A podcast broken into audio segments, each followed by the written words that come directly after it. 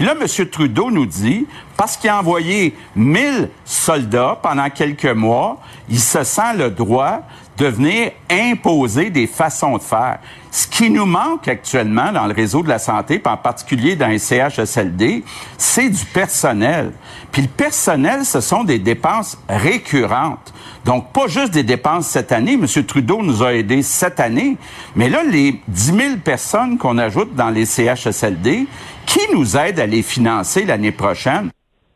Tellement raison, Premier ministre ici? Ben, écoute, je reviens sur Justin Trudeau. Même le ton, honnêtement, c'est moi où ça faisait vraiment là, euh, princier. Euh, ben c'est c'est pas toi, hein, c'est pas toi. Oh, tu, tu, tu, sais comment chez lui profondément ce sang royal qui coule dans ses veines lui donne ce droit de traiter avec autant de, de, de, de mépris euh, les demandes des provinces et celles du PQ, du PQ, celles du Québec en particulier. Et puis et honnêtement, moi je, je, je, je sympathise pour tous les les otaries qui applaudissaient et confirmaient le qui confirmaient l'affirmation de Justin Trudeau, Mona Fortier en arrière, la députée du côté d'Ottawa Vanier. Épouvantable comme comportement. On voit ici la condescendance qui s'est installée dans ce ben, gouvernement-là.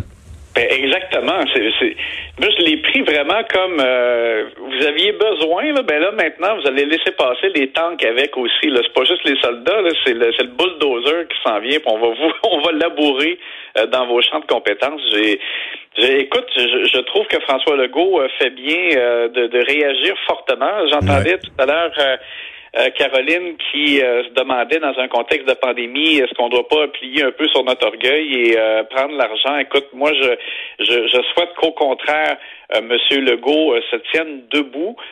c'est dans des circonstances comme celle-là que qu'on juge, je dirais, la, la, la, qualité de notre partenaire. Dans ce cas-ci, le, le partenaire, je trouvais que euh, il se montrait pas tellement digne euh, hier. Et tu sais aussi, c'est parce que de toute façon, c'est comme si on paye, on, on, on, paye notre part pour l'armée, c'est notre ben armée. Oui. Euh, et, et, puis aussi, c'est pas comme s'il y avait euh, pas euh, en, période de crise comme c'était le cas, est-ce que, ce que leur place était davantage en Bosnie-Herzégovine ou Haïti? Non, je c'est ici, c'est c'est quand il y a un, comme quand il y a un sinistre d'importance, l'armée est là pour ça. Elle, elle, a joué son rôle uniquement et on paye notre part. Et il n'y a pas là de, de, de, de motif pour euh, euh, procéder par la suite à une invasion euh, sans gêne de, de champs de compétences des provinces pour euh, en sentant qu'elles sont à genoux et qu'elles ont moins de rapport de force. franchement, moi j'ai trouvé que c'était très bas. Tu as raison. Puis il y a clairement ici une instrumentalisation de la crise de la pandémie de la COVID à des fins électoralistes, rien de moins.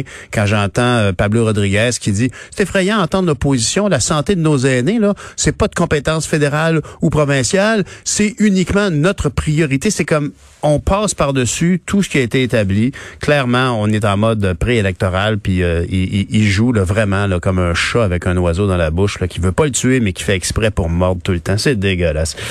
Euh, euh, tu, voulais nous poser tes réflexions par rapport aux résidences dans lesquelles on retrouve des éclosions.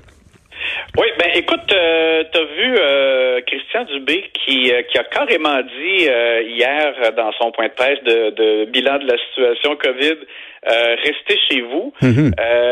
on a eu l'impression qu'il disait dans le fond, pouvez-vous vous confiner vous-même, s'il vous plaît? On veut pas l'imposer, mais ce serait bien que. il a même parlé à un moment donné d'arrêter d'aller au restaurant. bon, après il a nuancé un peu en disant si vous êtes en, juste un couple, vous allez au restaurant, c'est correct, mais allez-y pas avec des amis, c'est pas le temps de faire des rassemblements. Bon, là, on, on, avait entendu là, cette chanson-là durant la semaine. Là, il souhaite qu'on qu'on limite nos contacts. Euh, mais je m'étonne toujours du fait qu'à les entendre, on est euh, et particulièrement là, pour la région de la capitale nationale, on semble sur le bord de comme de passer au rouge là, dans le niveau d'alerte. Et, et pourtant, on pose la question hier encore au docteur Arruda qui dit ben on va pas nécessairement augmenter les, restrictions qui étaient pourtant prévues euh, dans les zones oranges. Euh, donc c'est comme si euh, ils disent tellement que les éclosions sont seulement dans les résidences qu'à un moment donné, je trouve que ça soulève un peu un doute, dans le sens que euh, moi, évidemment, c'est pas que je veux que tout ferme, là, c'est, mais en même temps, je suis étonné à les entendre. On, dirait que il n'y a pas d'éclosion dans les gymnases, euh, les restaurants, ça va, il n'y a pas d'éclosion. Les bars, pas si pire que ça, non, il n'y a pas vraiment d'éclosion.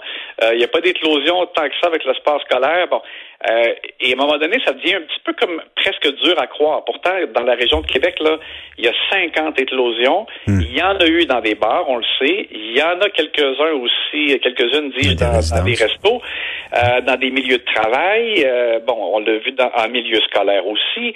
Euh, donc, je veux bien, mais je, je je trouve que ça soulève un peu un doute. On a l'impression qu'on risque à un moment donné de passer au rouge.